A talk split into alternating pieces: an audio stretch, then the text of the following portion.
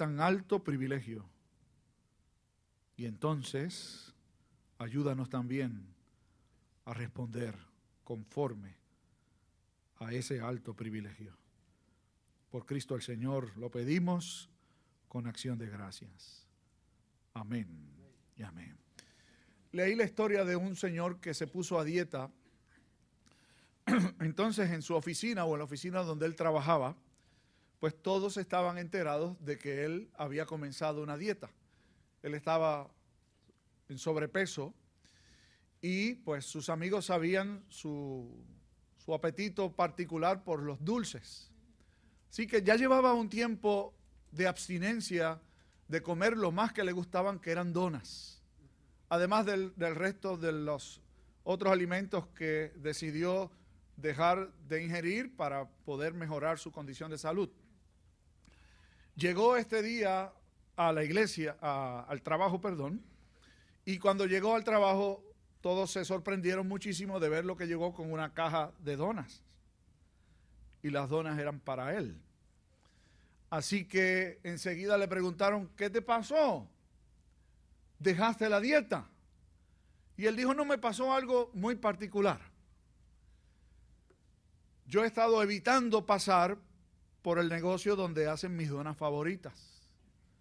Así que cada vez que yo venía al trabajo o salía del trabajo iba a mi casa, iba por una ruta que evitara tener que encontrarme con ese negocio. Esta mañana salí con prisa y se me olvidó tomar la otra ruta y me doy cuenta ya un poco tarde de que voy a pasar por la panadería donde venden las donas. Así que yo decidí orar. Y dije, Señor, si es tuyo, que hoy yo rompa la dieta y entre y me coma unas donas, que haya un estacionamiento justo al frente de la tienda y yo me pueda estacionar. ¿Y qué pasó? Le preguntaron en el trabajo. Gracias a Dios, después de dar ocho vueltas, apareció un estacionamiento y pude entrar y romper la dieta. el hombre pretendía, como yo creo que muchas veces nosotros hacemos, no voy a hablar de dietas hoy, sino de la oración. De hacer de alguna manera que Dios se confabule con nosotros para conseguir lo que queremos. Yo recuerdo bien una experiencia cuando serví en el sur de California, la mayor parte de los miembros de la congregación eran de Guatemala. Allí aprendí a conocer un poco mejor la cultura guatemalteca.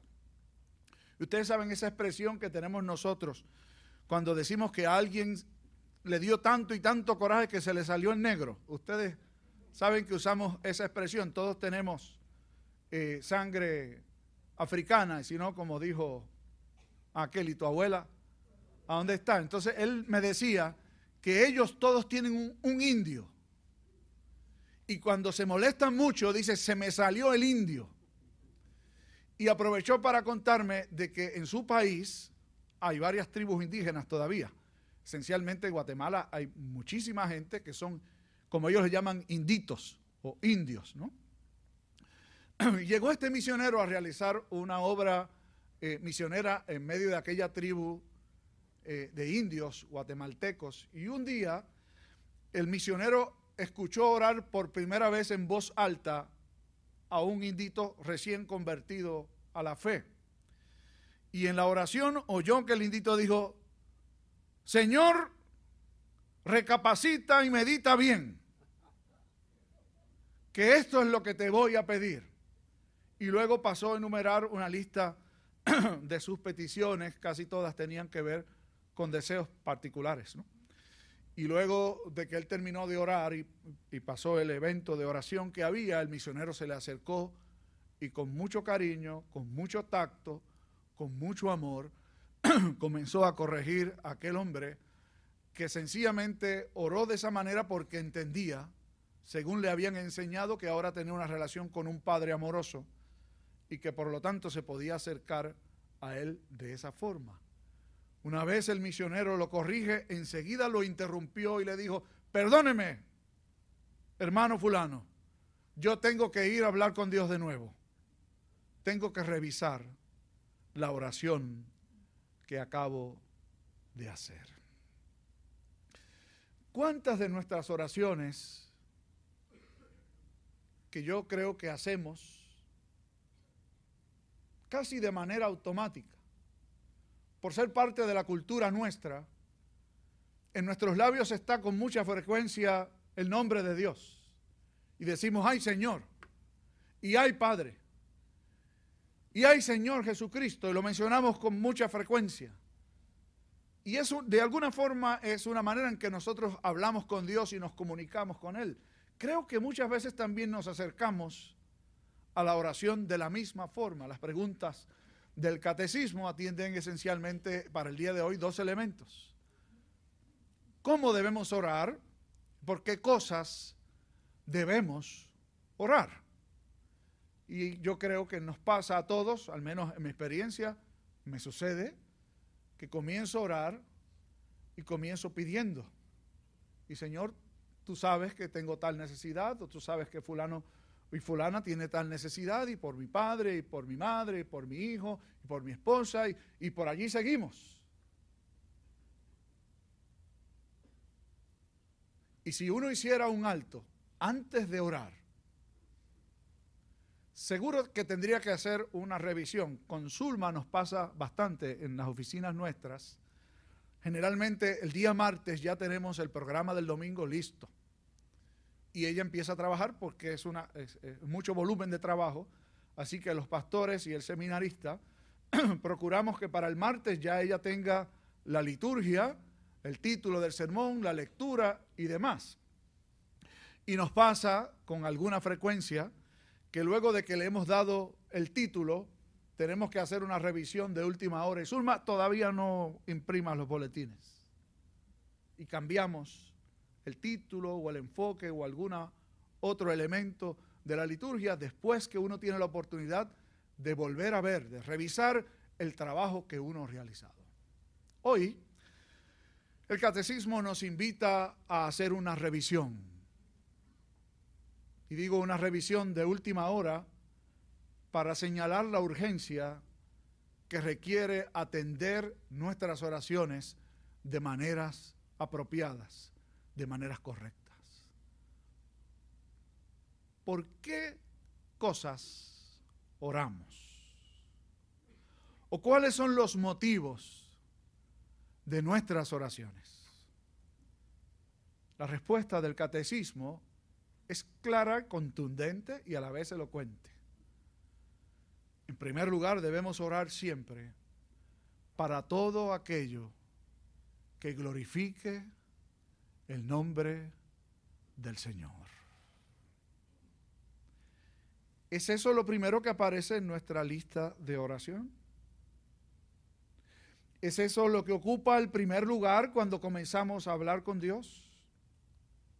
Esta experiencia que recién comenzamos este mes y que se va a extender por, por buen tiempo, de hacer un énfasis particular en la oración, en la importancia de la oración, en lo particular me ha ayudado muchísimo. Volver a reflexionar sobre este medio de gracia y enseñarnos que realmente necesitamos aprender cómo orar. Fíjense que los discípulos que tuvieron la encomienda de predicar el Evangelio, no fueron donde Jesús para decirle, Señor, enséñanos a predicar. ¿Usted se había fijado en ese detalle? Sin embargo, sí fueron donde Él para decirle, Señor, enséñanos a orar. Y yo creo que la razón es clara y sencilla si nos dejan solos, no sabemos qué pedir. Vamos a pedir mal, Santiago lo decía.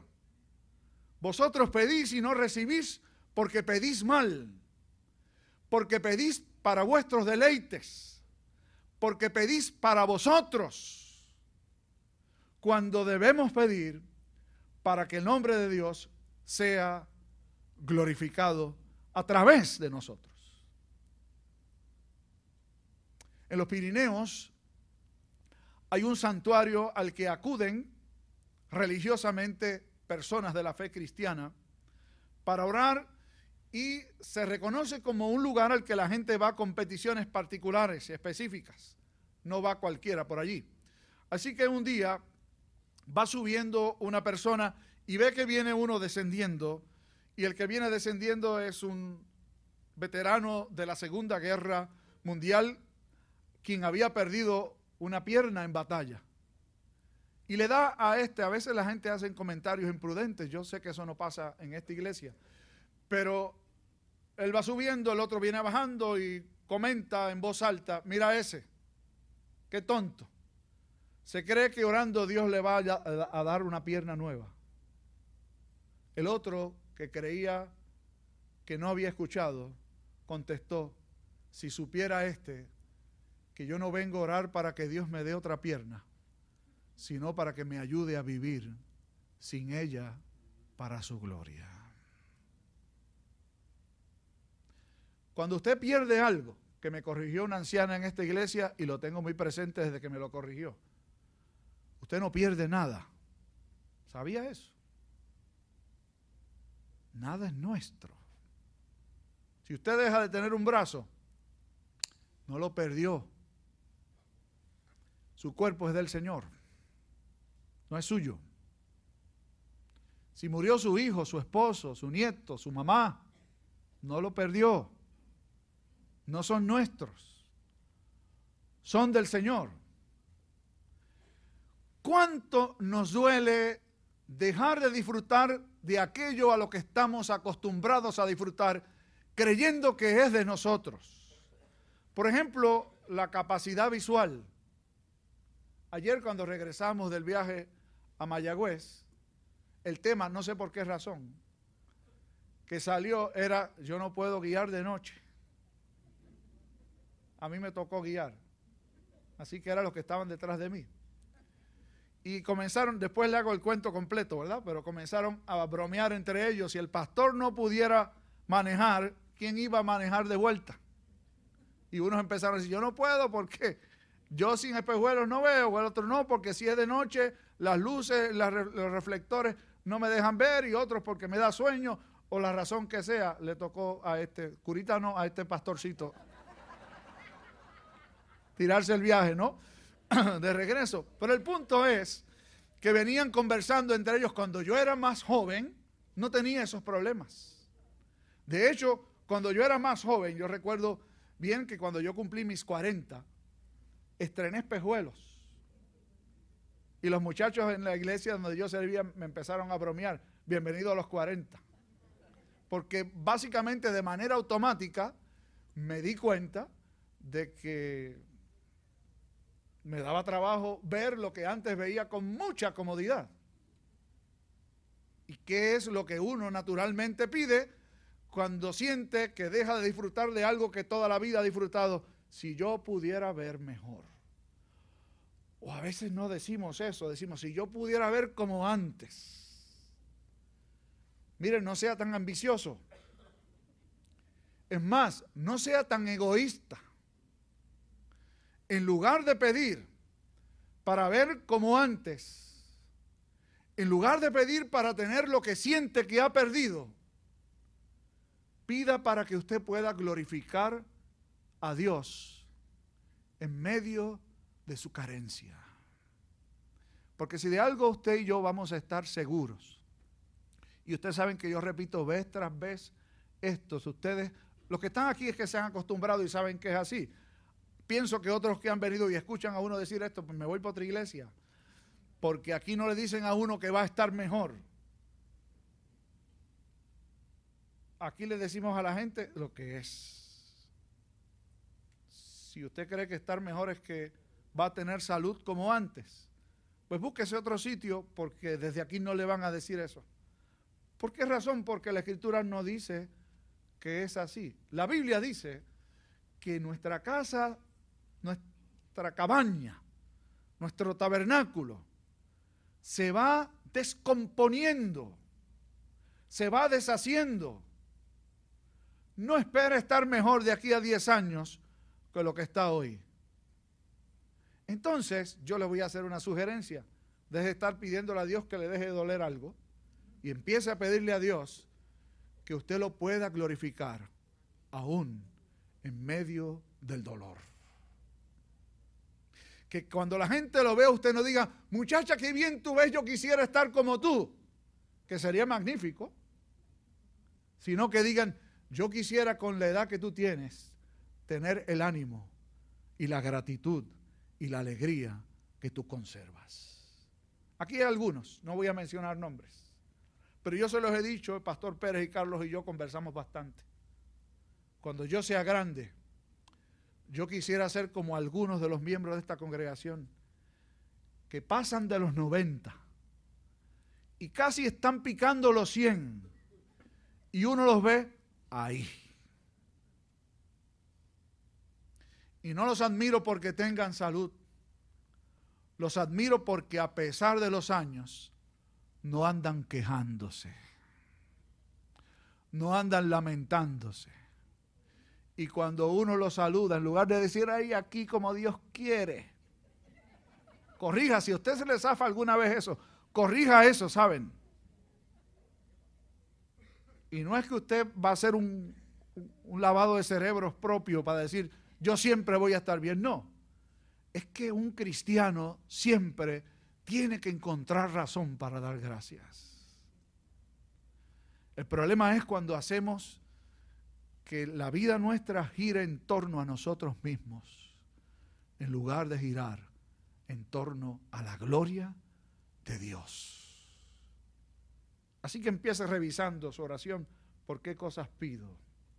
Si pido para mí, para mi bienestar, o pido para lo que honre y glorifique al Señor. En segundo lugar, ¿cómo debemos pedir? ¿Con qué actitud un creyente debe pedir la respuesta? Tratamos de recoger en pocas palabras del catecismo es acérquese al Señor y ore al Señor con conciencia clara de quién es Él y quién es usted. Y va a descubrir que la diferencia entre Dios y un servidor es tan y tan y tan grande que sencillamente el espacio es insalvable. Dios no es como nosotros. Ponga eso en algún sitio que no se lo olvide. Dios no es como nosotros. Dios no nos debe absolutamente nada. Eso de que Señor te llevo pidiendo tantos años y todavía no me complaces. ¿Quién dijo? Que Dios tiene que complacerlo a usted? ¿O quién se cree usted que es? Ah, yo soy el hijo de un rey. Pues sepa que ese rey se humilló a sí mismo y fue obediente hasta la muerte y muerte de cruz, sin merecerlo. Entonces, ¿qué se espera de nosotros? Que nos acerquemos a Dios en oración reconociendo quién es Él y quién soy yo. Decía el salmista, al corazón contrito y humillado no despreciarás tú, oh Dios. Es decir, usted no se acerca al Señor, y voy a usar una expresión muy pueblerina, con cara de lechuga. Aquí estoy,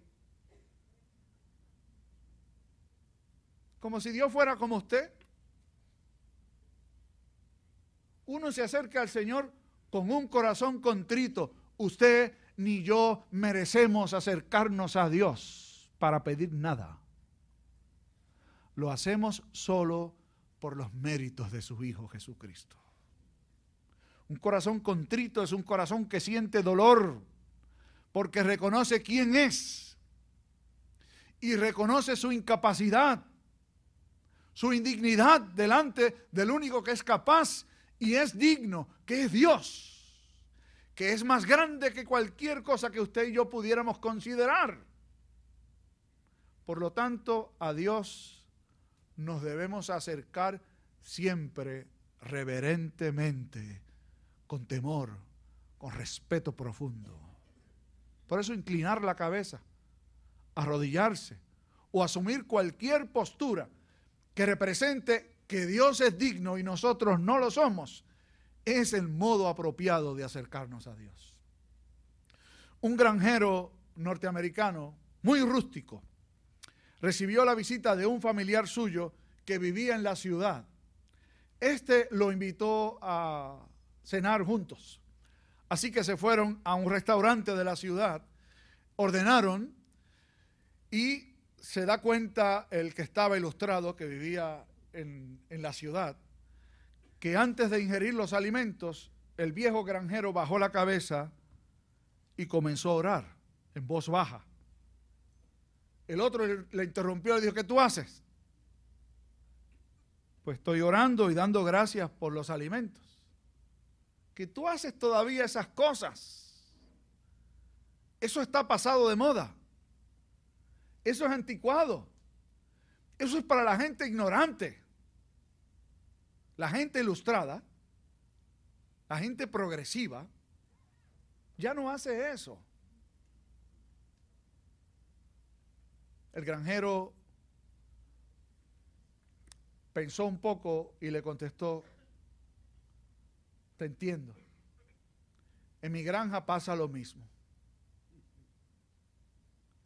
Algunos todavía observamos ese tipo de costumbre y bajamos la cabeza y oramos. Otros no lo hacen. El hombre ilustrado le dijo, qué bueno, parece que está llegando la ilustración a la granja tuya. ¿Quiénes son esos? Que no oran. Y el granjero dijo, los puercos. Ninguno de ellos ora y reconoce la majestad de Dios.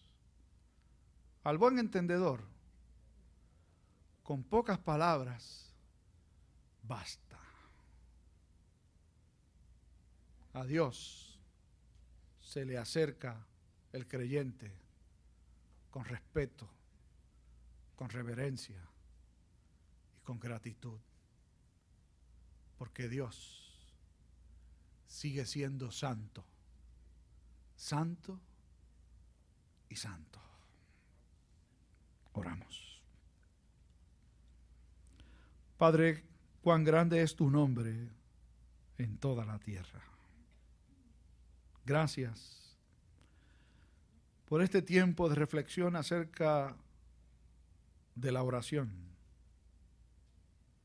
de este medio de gracia para comunicarnos contigo, por las lecciones que en tu palabra encontramos acerca de por qué pedir y cómo orar. Ayúdanos a hacer una revisión de última hora, urgente, para corregir nuestra lista de elementos contenidos en nuestras oraciones. Pero sobre todo, a poder corregir el modo en que nos acercamos a ti en oración.